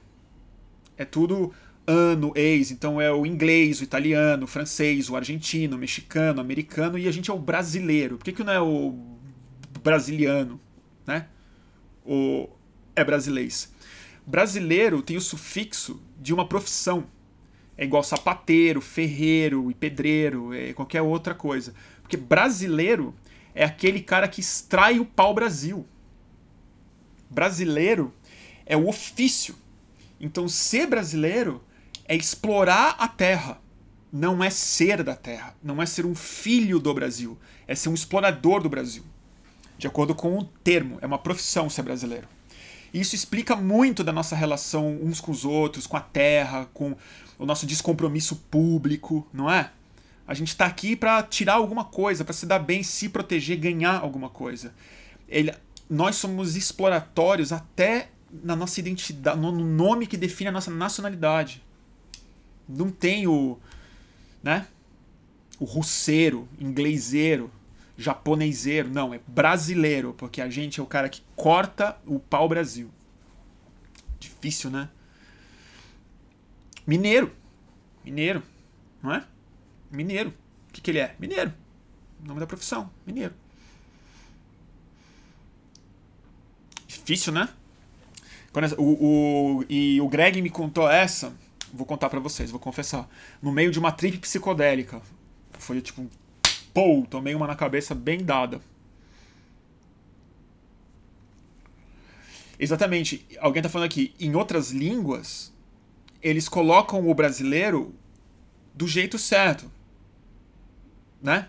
Que é brasiliano, italiano, ou Brazilian em inglês. Eles não têm o conte eles não conseguem conceber chamar uma nacionalidade de um ofício, né? O brasileiro, né? Seria. Não funciona. Difícil. O Antônio tá tentando ver o lado bom da coisa aqui, mas também mostra o lado trabalhador do povo. Seria se não fosse Brasil, né? Porque Brasil é uma árvore. Então é o cara que corta o, Brasil, o pau Brasil é o brasileiro. Né? É, o explora, é o extrativista, melhor falando, não é o construtor. Porque se fosse brasileiro, fosse a, a, profissão que constrói o Brasil, ah, o brasileiro quem é? Ah, é o cara que fazia aquelas ocas maravilhosas, o, o, né? o oqueiro, vamos dizer o pedreiro, seria mais honroso, né? Mas o brasileiro não. O mineiro é a mesma coisa. Você é minerador, você tira o que está no, que tá no chão. Você cavuca e tira. Arranca a árvore que não foi você que fez. Né? Não é nem carpinteiro. Se carpinteiro, pelo menos você fez uma mesa. Não, você só cortou a árvore mesmo. Difícil. Difícil, né? Também acho. É... Bom, vocês vão ter que me desculpar pela live baixo astral. Mas é. Não tá fácil, né, gente? Vamos dizer, os dias estão se sucedendo de um jeito muito estranho. Muito estranho. É... Tá certo? Deixa eu ver, eu anotei outras coisas aqui. Na verdade, eu já falei que eu tinha que falar. Contei do Freixo, né? Querendo conseguir o trabalho fazer nossa entrevista no final de semana. Já falei bastante das coisas. É isso. Já parece um ano, né? Parece um ano mesmo. É terapêutico, né, gente? É terapia. Terapia em grupo. Essas lives são estranhas, né? Hoje caiu, hoje para mim acho que mais do que qualquer outro dia caiu essa ficha de que muita gente, de, muita gente me, me falou durante as eleições, né? Que tipo, que, que, que era terapia, terapia, terapia. E acho que para mim tá virando, porque me, me obriga a elaborar essas coisas que ficam me consumindo por dentro e tal. Claro que não dá para abrir o jogo completamente porque é público, né? E aí vai ficar chato. Se começar a falar da, né, da minha infância e tudo mais. Mas pelo menos uma terapia política, uma terapia coletiva, um trabalhar essas coisas, porque já que a gente tá lidando politicamente com as manifestações do nosso inconsciente coletivo, então pelo menos vamos vamos elaborar aqui. E as terapias são mais longas do que uma terapia, né? Um, uma hora e meia, uma hora e cinquenta. Né? Mais barato também, então é hora de, hora de fazer o meu jabá. Quem quiser colaborar, é, nós estamos. Hoje eu estou basicamente vivendo disso, do, do apoio que generosamente muitos de vocês é, dá ao Catarse do Fluxo, né? que é catarse.me barra mantenha underline o underline fluxo. Vou colocar aqui no YouTube aqui para vocês verem, verem a, o link. E é, é, graças a esse apoio que eu me obrigo a fazer as transmissões, que eu invisto tempo, dedicação, cabeça neles, nessas transmissões. Hoje está virando a minha ocupação, eu tô sem tempo de fazer outras coisas de verdade, porque eu tenho, pra, tenho live para fazer, tenho que ler as coisas, tenho que conversar com as pessoas antes, tenho que pensar muito tempo antes, tem que editar, tem que fazer os créditos e tal. E é, tem sido um experimento também que não só da minha parte, mas assim, eu, eu acredito muito nisso como modelo de, de sustentabilidade de uma mídia mais orgânica, realmente independente e conectada com a comunidade que gosta dela. É, claro que no meu caso é é, em tese mais simples, porque eu sou uma redação de um homem só, quase, né? Tem a, a, a, a é do fluxo, a Fê ajuda muito no fluxo, mas essas lives eu que realizo mesmo, assim. E, é, e eu acredito muito que nesse caso é um tipo de modelo ideal mesmo. E eu ainda peço é, mais força porque eu, eu ainda preciso de mais tempo, quero melhorar a qualidade delas, quero poder fazer outros vídeos, quero poder pagar assistente, quero poder é, remunerar as pessoas que me ajudam a filmar, quero passar parte da é, atividade para um, uma outra pessoa, para freelancers e tudo mais. É, e, e vocês têm vantagens também. Então, assim, a partir de 10 reais, olha só, 5 reais já é muito legal, 10 reais vocês ganham 20% de desconto em todo o catálogo da editora Boitempo um cupom por mês. E, então, se vocês fizerem compras na editora Boitempo, vocês às vezes pagam o é, é, apoio ou tem lucro ainda. Se vocês gastarem mais de 50 reais, vocês economizam mais de 10, que é o apoio mínimo que vocês precisam dar para ter os 20% de desconto. E acima de 50 reais, a partir do mês que vem, eu tô quase certo que todo mundo que apoiar com 50 reais ou mais vai ganhar uma reprodução bem feitinha de uma aquarela que eu mesmo faço.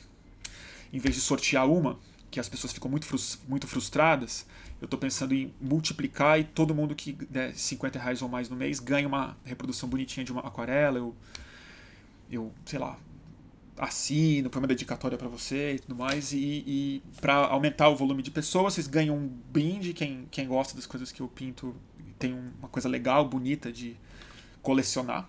No final do ano seriam 12. E é, a grana entra mais vultosa para o fluxo. Porque, a, a, além de tudo, também tem que pagar bastante imposto sobre esse dinheiro. Então, esse dinheiro não. O dinheiro que vocês veem lá não é líquido. Tem a taxa do catarse, tem imposto de renda, tem é, nota fiscal, tem um monte de coisa. Então é. É puxado.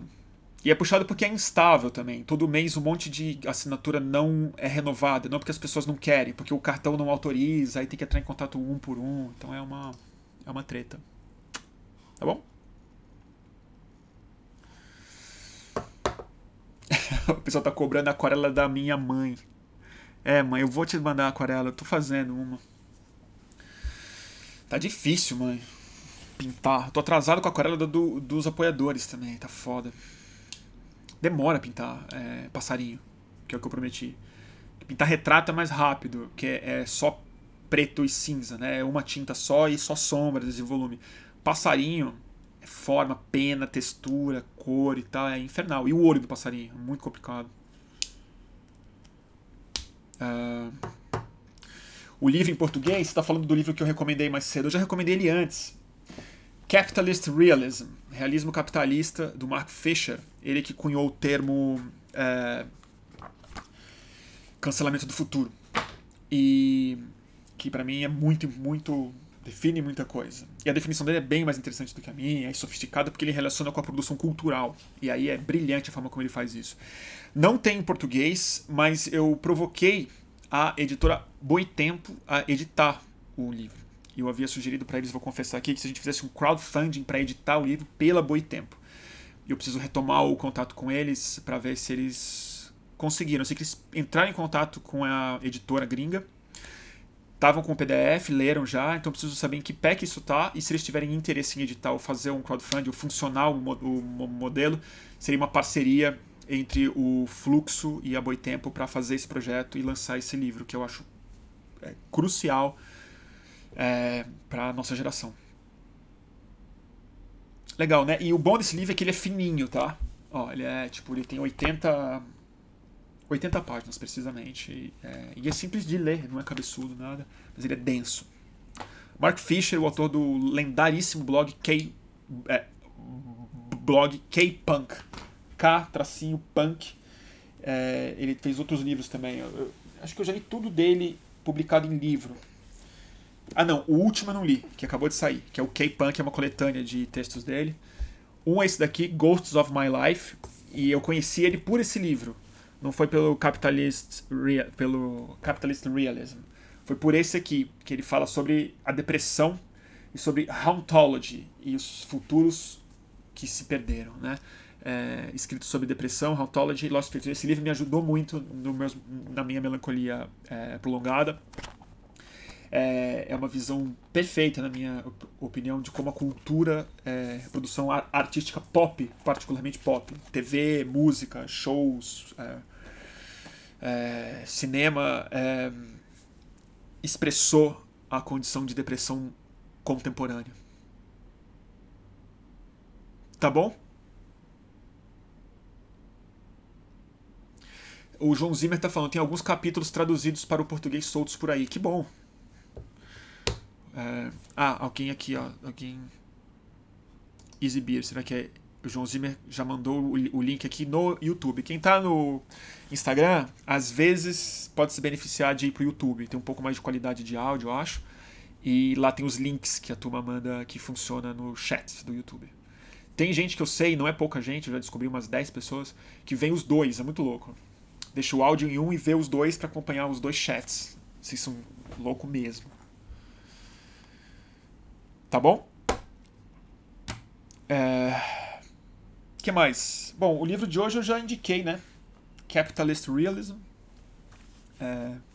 Já indiquei ele antes, já, já falei desse livro várias vezes, mas pra mim ele é. É meio. Infelizmente, ou felizmente, livro de cabeceira. A Suzy me dá sempre dura que eu indico muito livro. Acho que ela tem razão, porque o pessoal fica meio sufocado de, de coisa para ler.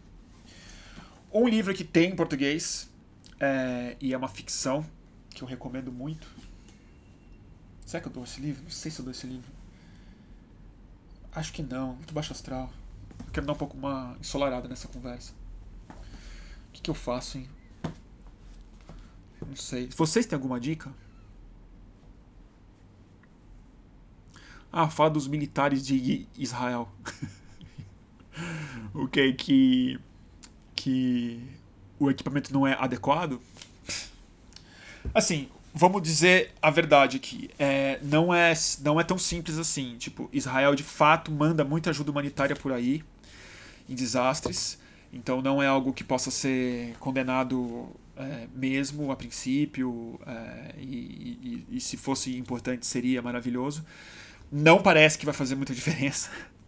É, e certamente é também muito plausível é, assumir e supor e, e tomar como, como é, bastante plausível mesmo é a palavra, que isso faça parte de uma enorme campanha de aproximação de Israel e o Brasil no mau sentido, que não é o, o humanitário, que é o na política internacional, no alinhamento geopolítico, na hipervigilância e na militarização com equipamentos israelenses. E a forma que me faz suspeitar disso é no tipo de exaltação que o Bolsonaro fez no Twitter à ajuda que estava recebendo de Israel. Não foi um mero agradecimento, foi mais uma tecnologia de Israel pelo bem da humanidade. Ele escreveu isso antes de se internar. E isso já é um pouco da tônica do que a gente quer falar. O fato dos equipamentos serem inadequados demonstra um pouco mais a plausibilidade do caráter demagógico dessa ajuda humanitária. Porque qualquer ajuda humanitária mais consistente, digamos, teria entrado em contato com o corpo de bombeiros, visto quais eram os exemplos anteriores, se o tipo de máquina funciona, você já pode mandar uma foto para o corpo de bombeiros. Pelo que eu fui informado, o corpo de bombeiros não soube disso, e os israelenses chegaram lá meio o que, que o bombeiro faz. E os bombeiros, vamos falar, o pouco que eu vi deles falando, dando entrevistas e trabalhando, eles são pessoas que conhecem o problema, são da região, falam a, a, a língua, a cultura, o sotaque das pessoas, são muito comprometidos com o salvamento das pessoas, se arriscam, se colocam nessa situação. Então, talvez a ajuda humanitária muito bem-vinda de Israel, de qualquer pessoa que queira enviar, mas seria melhor se ela fosse feita de maneira. É, vendo o que precisava é, para ajudar e não pro Twitter.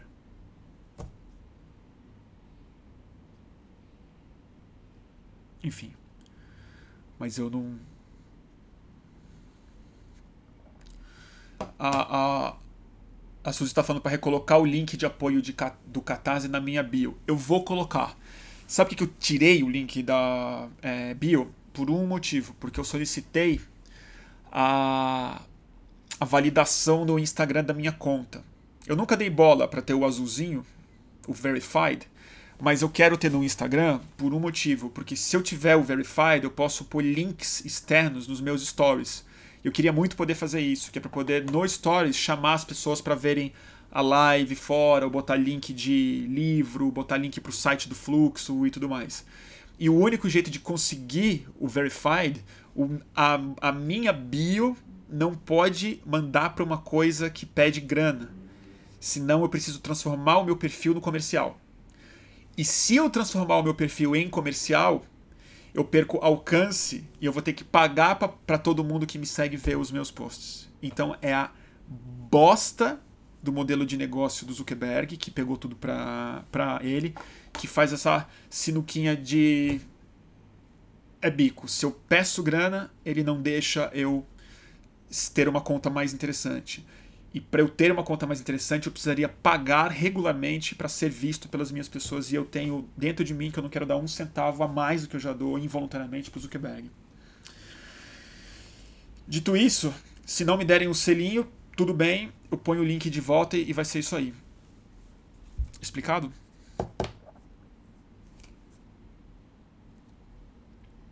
É...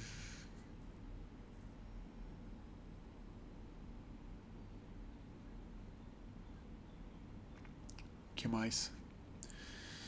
Uh, alguém está indicando um livro, O Discurso do Ódio. A Dani. Sim, Suzy, eu pedi o selinho. Eu pedi uma vez e eles, eles recusaram porque o link tava esse, entendeu? O link tava o de pedir grana. E aí o motivo foi esse que eles não me deram o selinho. Aí eu tirei o link e pedi novamente. E está em fase de aprovação. Então, se eles aprovarem ótimo, porque aí eu posso pôr o link no story, sempre que eu mandar o link, eu posso pôr o link do Catarse, vai ser melhor do que pôr na bio. E se não aprovarem, eu ponho na bio de novo, e aí Mas se eu colocar hoje, eles não me dão um selinho de aprovação. Entendeu? É isso. É, a Dani, Dani Nascimento está indicando o livro 2004, O Discurso do Ódio, do André Glucksmann. Obrigado pela dica. Vou dar uma olhada. Eva, não é verdade. A Eva tá falando que para botar link no story só tem que ter 10 mil seguidores. Tem que 10 mil seguidores se eu transformar em comercial. Ou o único link que funciona no meu Instagram, pelo menos, é, é para o TV. Para o IGTV. Eu não consigo colocar link para o fluxo. A não ser que eu esteja viajando totalmente. Eu consigo transformar em conta comercial. Aí ele autoriza. Como os assinantes pegam o cupom da Boitempo? Eu mando por e-mail, eu já mandei duas vezes. Tem gente que infelizmente não recebeu e não me avisou que não recebeu. Então, quem não recebeu, me avisa que eu mando imediatamente. já mandei para algumas pessoas que não receberam o cupom. É, algum, tá dando algum problema, não sei se está indo para sua caixa de spam ou se o meu serviço de mailing não está fazendo o serviço certo, mas eu mandei o de dezembro e de janeiro para todo mundo que apoia com 10 reais ou mais. É isso. Se você não recebeu, me avisa. Manda um inbox no Instagram, manda uma mensagem no Twitter, me escreve no e-mail que eu, que eu mando para você o cupom. Tá bom?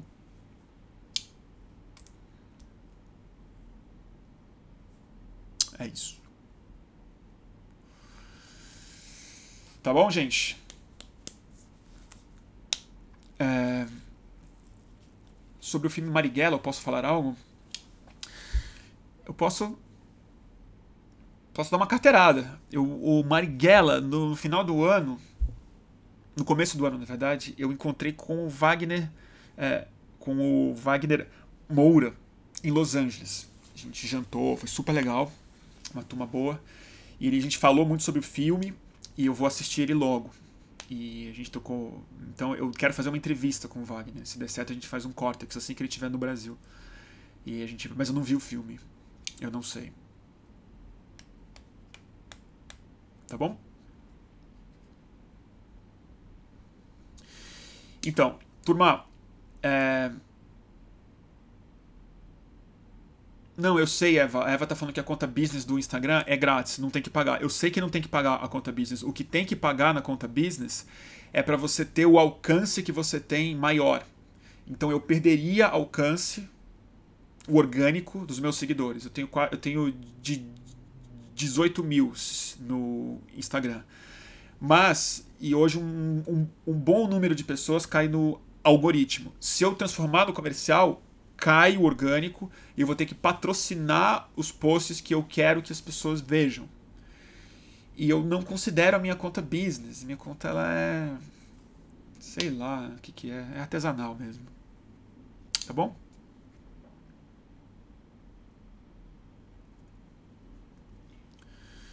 É isso.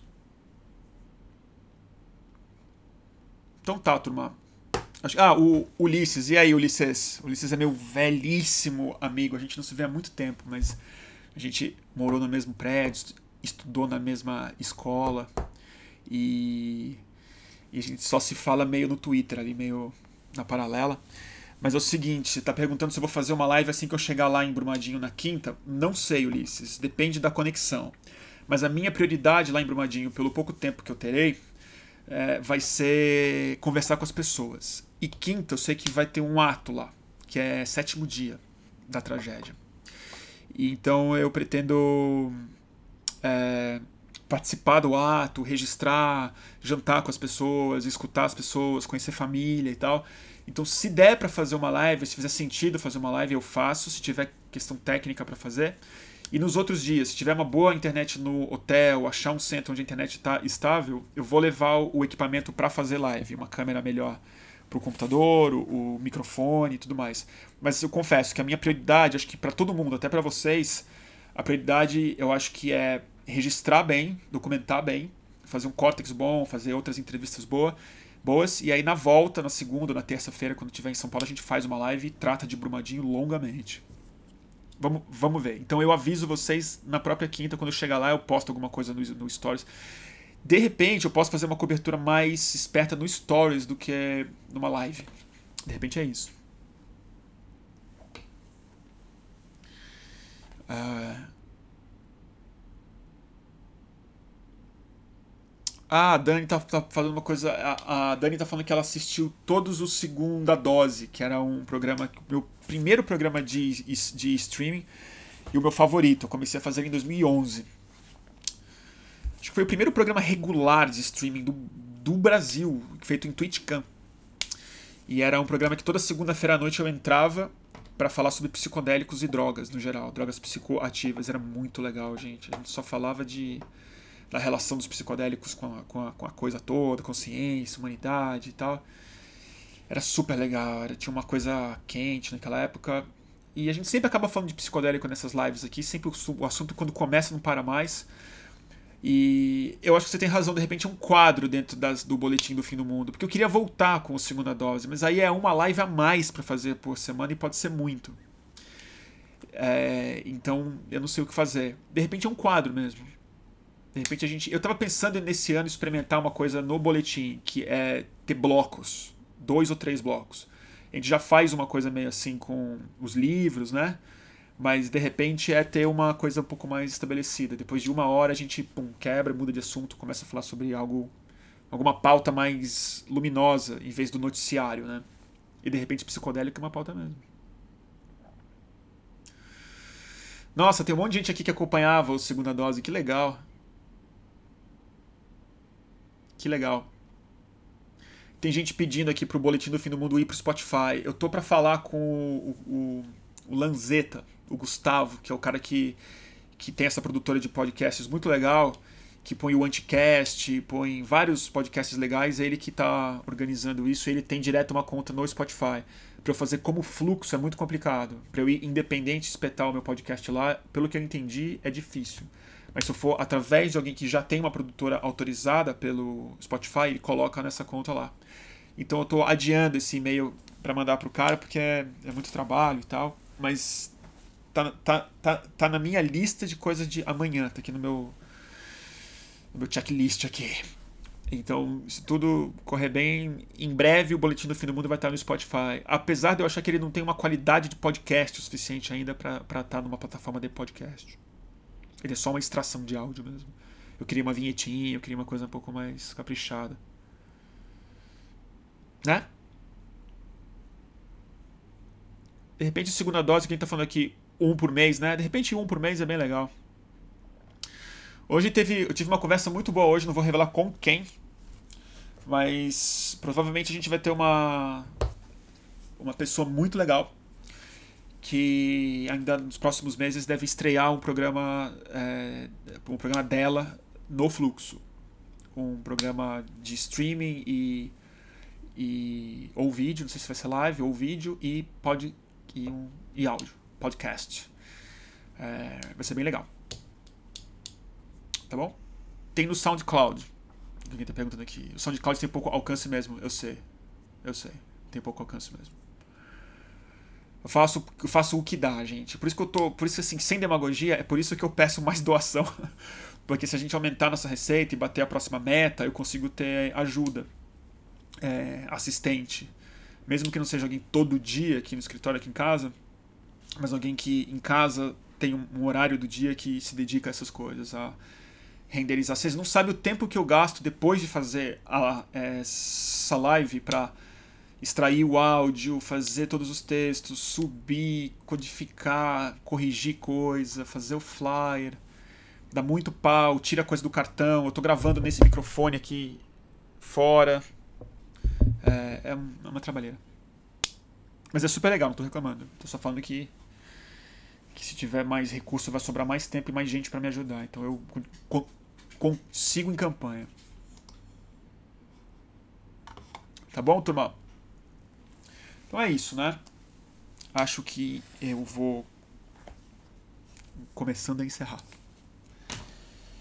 Então é isso, né? Não sei mais o que dar de dica. Eu já dei. Ah, eu ia prometer um outro livro, né? Um romance eu quero falar para vocês. Que o romance que eu ia indicar, ele é baixo astral. Ele fica, faz a gente pensar muito no, no Bolsonaro, no Trump. Eu não quero isso. Deixa eu ver se tem algum livro legal aqui, não.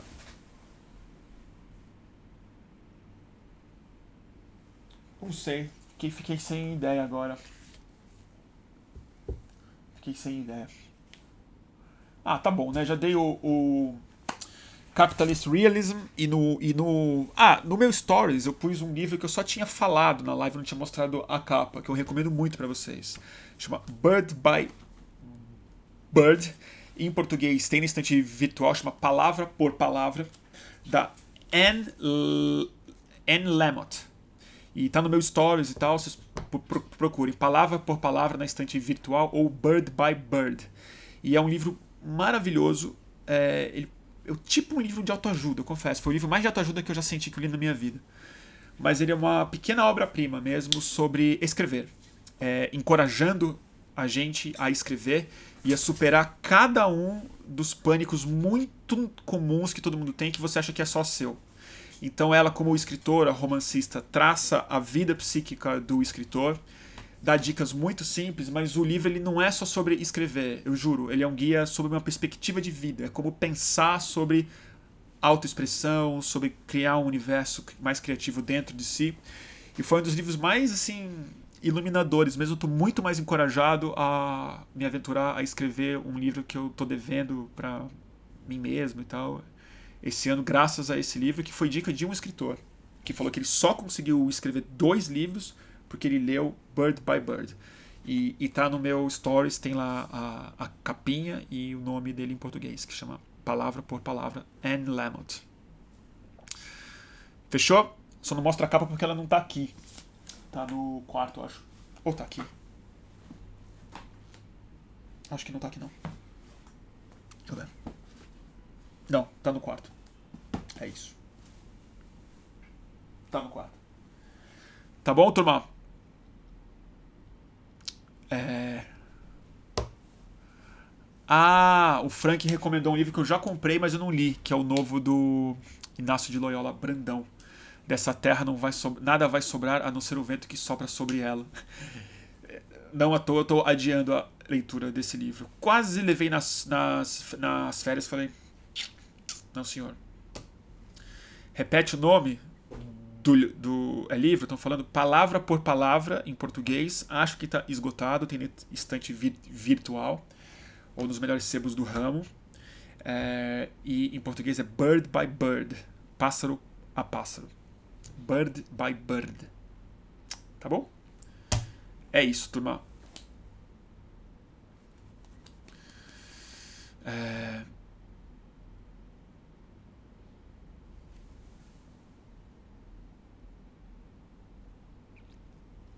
Tá bom? Ah, vocês estão recomendando aí o, do, o, o podcast do Ivan, o projeto Humanos, né? Super legal, gente. O Ivan é ótimo, né? Tem o Anticast e o projeto Humanos do caso. Esse ano tá fazendo o caso Evandro. Podcast de altíssima qualidade, investigação, jornalismo, pesquisa, muito bem feito. Cara é, cara é massa. Por isso que eu fico sem graça de, de fazer um podcast, porque tem, porque tem o Ivan. Tem a turma que faz o podcast caprichado. Aí eu fico meio. meio sem graça. Tá bom?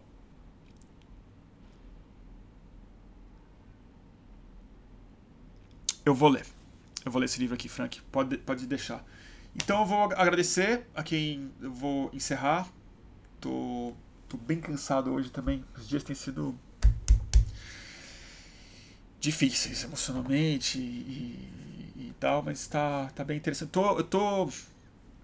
Animado não é a palavra, mas eu tô assim com vontade de ir para Brumadinho. Tô achando que vai ser importante ir, tô acho que a gente talvez consiga produzir um conteúdo legal e quero tentar trazer uma perspectiva interessante. Então, aguardem notícias, mas acho que até antes de ir, como eu prometo duas por semana para os apoiadores, é o meu compromisso no mínimo. Eu provavelmente vou fazer uma live amanhã ou quarta. Talvez mais provavelmente quarta, mas se pintar alguma coisa urgente amanhã, ou tiver uma oportunidade amanhã de fazer uma coisa mais interessante, a gente faz amanhã. Tá bom? Então antes de quinta-feira, que é quando eu viajo, teremos mais uma edição de Boletim do Fim do Mundo, que cada vez mais seu nome está ficando tristemente adequado. Tá bom, turma? Agradeço muito é, a audiência, o apoio de vocês. Quem puder ao, sob o, o, a certeza de me repetir, aqui vai o jabá, catarse.me barra mantenha underline ou underline fluxo, mantenha o fluxo no Catarse. É assim que a gente sustenta esse, essa oficina aqui. E é, descontos na Boitempo, Aquarela e o nosso é, newsletter que essa semana vai sair amanhã. Tá quase pronto. Tá bom? Falou, turma. Muito obrigado pela audiência. E eu vou encerrar aqui o, o YouTube antes. Beijo no coração, turma. E enquanto isso, aqui no Instagram, dá um minutinho só.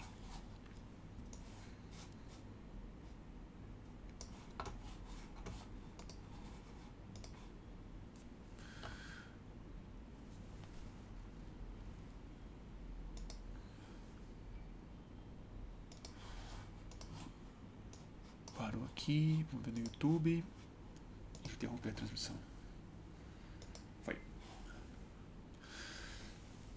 Fui, turma. Beijão pra vocês, tá?